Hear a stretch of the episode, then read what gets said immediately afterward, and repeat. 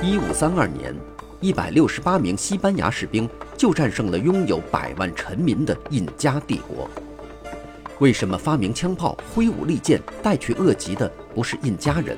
为什么世界上不同大陆的人类社会发展速度存在巨大差异？请收听浓缩一万三千年人类历史的普利策奖作品《枪炮、病菌与钢铁》。从自然地理和生态资源的独特角度解答人类文明滥觞的疑惑。各位好，欢迎收听这一期的《给小白白的有声书》，继续为您讲述普利策奖作品《枪炮、病菌与钢铁》第十七章的第三部分：南岛人的扩张。公元前一千六百年左右，人们所熟知的南岛人扩张的考古标志——猪、鸡、狗、红纹陶、打磨石蝙蝠等等，在哈尔马赫拉岛出现。几乎与此同时，这些东西也在新几内亚地区出现了。但南岛人到达新几内亚，与他们在这之前到达菲律宾和印度尼西亚有两个不同的特点。第一个是陶器的纹饰。陶器的纹饰具有审美特点，而不具有任何经济意义，但却是考古学家立即认出某个早期的南岛人遗址。虽然菲律宾和印度尼西亚的南岛人的大多数早期陶器都没有纹饰，但新几内亚地区的陶器却有着水平带状几何图形的精美纹饰。在其他方面，这种陶器。还保留了印度尼西亚的南岛人的早期陶器所特有的红色泥釉和器皿形制。显然，新几内亚地区南岛人移民想到了给他们的壶罐纹身，这也许是受到了他们已经用在树皮布和纹身花纹上的几何图案的启发。这个风格的陶器叫做拉皮塔陶器，这是以它的绘制之处名叫拉皮塔的考古遗址命名的。新几内亚地区南岛人早期遗址的重要的多的与众不同的特点是它们的分布。在菲律宾和印度尼西亚，甚至已知最早的南岛人遗址都是在一些大岛上，如吕宋、婆罗洲和西里伯斯。但新几内亚地区的拉皮塔陶器遗址则不同，它们几乎都是在偏远大岛周边的一些小岛上。迄今为止。发现拉皮塔陶器的只有新几内亚北部海岸上的一处遗址和所罗门群岛上的两三处。新几内亚地区发现拉皮塔陶器的大多数遗址是在俾斯麦群岛，在俾斯麦群岛中较大岛屿海岸外的小岛上，偶尔也在这些较大岛屿本身的海岸上。既然这些制作拉皮塔陶器的人能够航行几千英里之遥，但他们却未能把他们的村庄搬到几英里外的俾斯麦群岛中的大岛上去，也未能搬到几十英里外的新几内亚去。这肯定不是因为他们没有能力到达。拉皮塔人赖以生存的基础，可以根据考古学家们在拉皮塔遗址出土的那些垃圾重构出来。拉皮塔人生活的主要依靠是海产，其中包括鱼、海豚、海龟、鲨鱼和有壳水生动物。他们饲养猪、鸡和狗，吃许多树上的坚果，包括椰子。虽然他们可能也吃南岛人常吃的根用作物，如芋奶和鼠鱼，但很难找到关于这些作物的证据，因为坚硬的坚果壳在垃圾堆里保存几千年的可能性，要比柔软的根茎大得多。当然。要想直接证明制造拉皮塔陶器的人说的是某种南岛语，这是不可能的。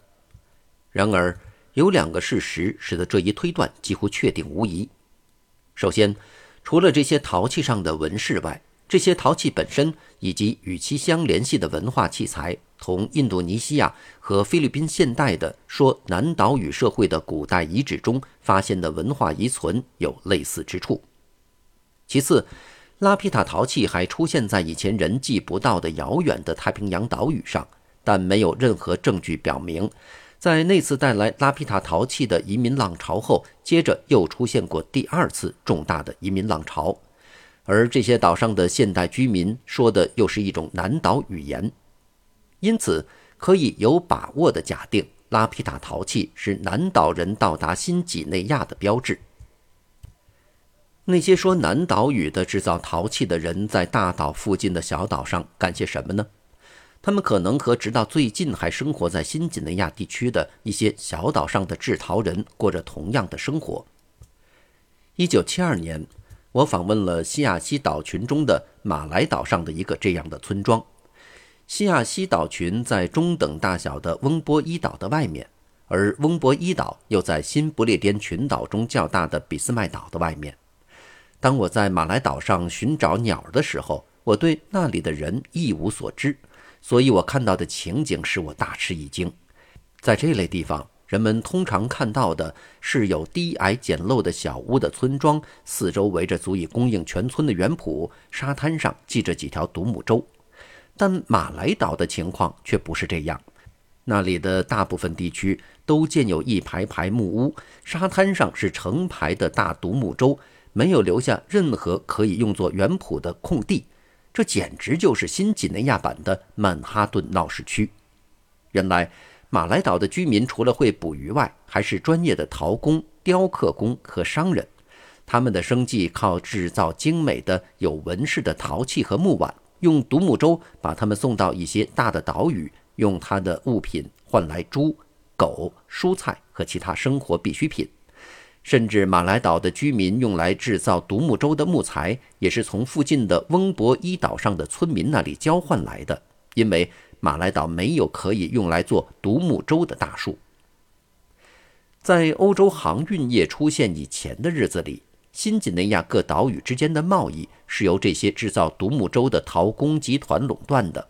他们没有航海仪器，却精于航行。他们生活在近海的小岛上，有时也生活在大陆沿海的村庄里。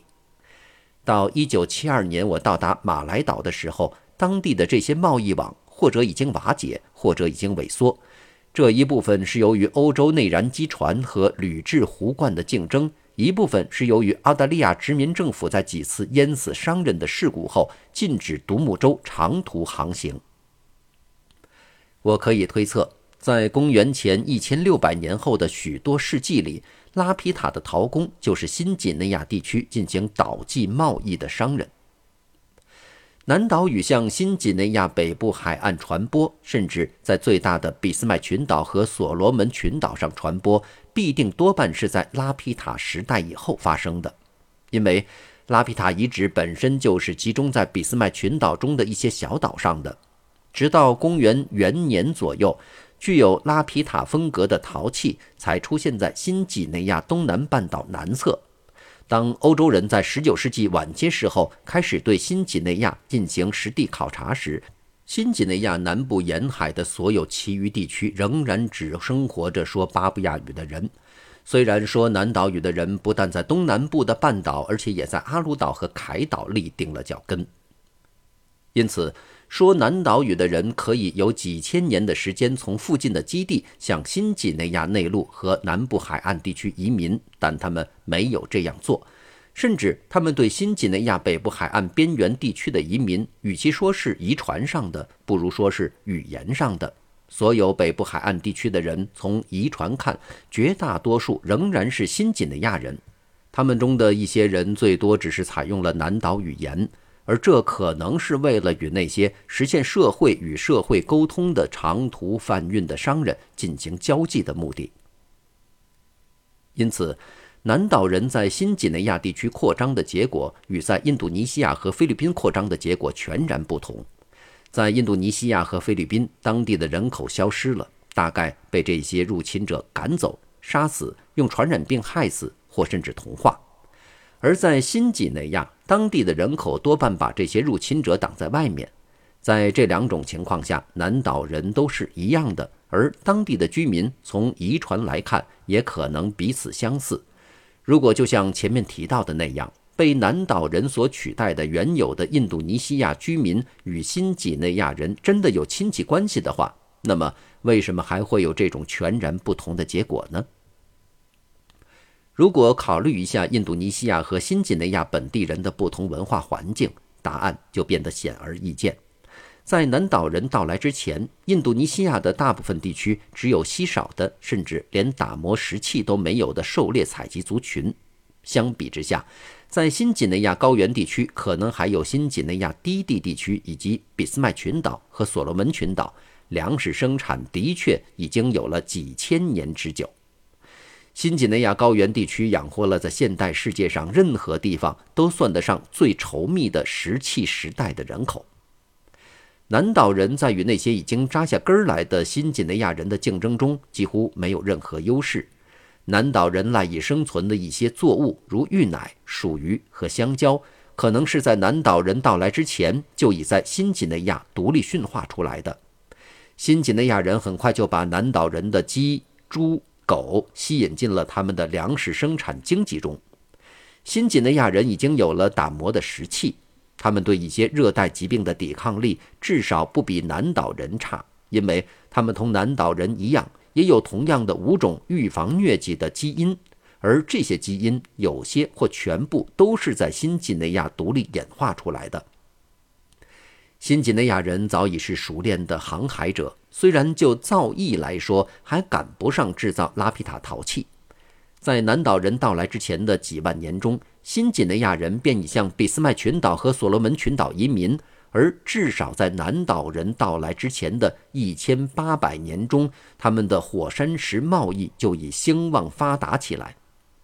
新几内亚人甚至好像在不久前逆南岛人的移民潮流而向西扩张，进入印度尼西亚东部。那里的哈尔马赫拉岛北部和蒂汶岛上所说的语言是典型的巴布亚语，与新几内亚西部的某些语言有着亲属关系。总之，南岛人扩张的不同结果，引人注目地证明了粮食生产在人口流动中的作用。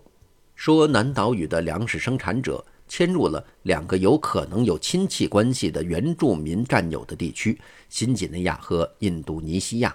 印度尼西亚的居民仍然是狩猎采集族群，而新几内亚的居民早已是粮食生产者，并发展出粮食生产的许多伴随物，包括稠密的人口、对疾病的抵抗力、更先进的技术等等。结果，虽然南岛人的扩张消灭了原先的印度尼西亚人，但在新几内亚地区却未能取得多大进展。就像他在热带东南亚与说南亚语和傣加代语的粮食生产者的对垒中也未能取得进展一样。至此，我们已经考察了南岛人通过印度尼西亚直到新几内亚海岸和热带东南亚的扩张。未来，我们还将考察他们渡过印度洋向马达加斯加扩张的情形。而在此前的介绍里面，我们已经了解了不利的生态环境使南岛人未能在澳大利亚的北部和西部扎下根来。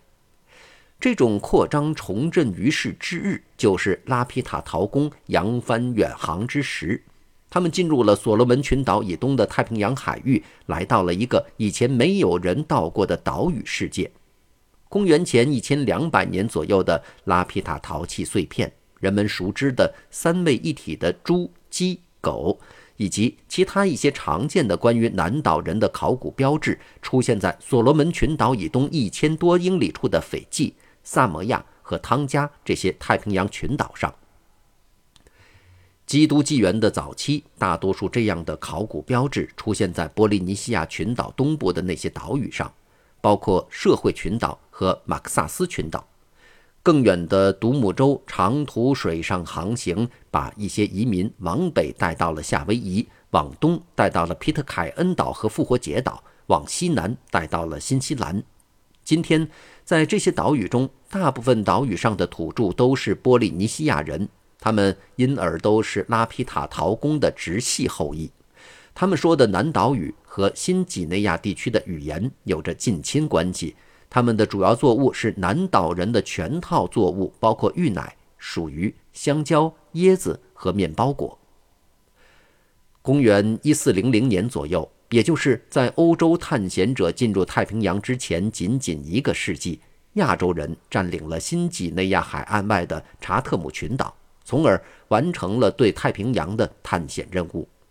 他们的持续了几万年之久的探险传统，是在维吾尔的祖先通过印度尼西亚向新几内亚和澳大利亚扩张的时候开始的，而只是在目标已尽，几乎每一座适用于住人的太平洋岛屿都已经被占领之时，他才宣告结束。对于任何一个对世界史感兴趣的人来说，东亚和太平洋人类社会都是颇有教义的。因为他们提供了如此众多的关于环境塑造历史的例子，东亚和太平洋族群凭借着他们地理上的家园，无论在利用可驯化的动植物方面，或者是在其他族群的联系方面，都显得与众不同。一次又一次的是具有发展粮食生产的先决条件。并处在有利于传播来自别处的技术的地理位置上的族群，取代了缺乏这些优势的族群。一次又一次的，当一次移民浪潮在不同的环境中展开时，环境的不同决定了移民的后代以各自的不同方式发展。例如，我们已经看到，中国的华南人发展了本地的粮食生产和技术，接受了华北的文字更多的技术和政治组织，又进而向热带东南亚和台湾移民，大规模地取代了这些地区的原有居民。在东南亚，在那些从事粮食生产的华南移民的后代或亲戚中，在泰国东北部和老挝山区雨林中的永布里人重新回到狩猎采集生活。而永布里人的近亲越南人始终是肥沃的红河三角洲的粮食生产者，并建立了一个广大的以金属为基础的帝国。同样，在说南岛屿的来自台湾和印度尼西亚的农民移民中，婆罗洲雨林中的普南人被迫回到狩猎采集生活方式。而他们生活在肥沃的爪哇火山土上的亲戚们，仍然是粮食生产者，在印度的影响下建立了一个王国，采用文字，并在婆罗浮屠建有巨大的佛教纪念性建筑物。这些进而向波利尼西亚移民的南岛人，同东亚的冶金术和文字隔绝了，因此始终没有文字，也没有金属。然而，我们在第二章中就讲到。波利尼西亚的政治和社会组织以及经济结构在不同的环境中经历了巨大分化。在一千年内，波利尼西亚东部的移民在查特姆群岛回到了狩猎采集生活，而在夏威夷建立了一个从事集约型粮食生产的原始国家。当欧洲人终于来到时，他们的技术优势和其他优势使他们能够对热带东南亚的大部分地区和各个太平洋岛屿建立短暂的殖民统治。然而，当地的病菌和粮食生产者妨碍了欧洲人大批的在这个地区的大多数地方定居。在这一地区内，只有新西兰、新卡里多尼亚和夏威夷这几个面积最大、距离赤道最远。最偏僻的，因而处于几乎最温和的像欧洲一样的气候之中的岛屿，现在生活着大量的欧洲人。因此，与澳大利亚和美洲不同，东亚和大多数太平洋岛屿仍然为东亚民族和太平洋民族所占有。好，感谢您收听这一期的节目，在下期节目当中继续为您讲述。枪炮、病菌与钢铁的第十八章：两个半球的碰撞，第一部分。这里是给小白白的有声书，下期节目我们再见。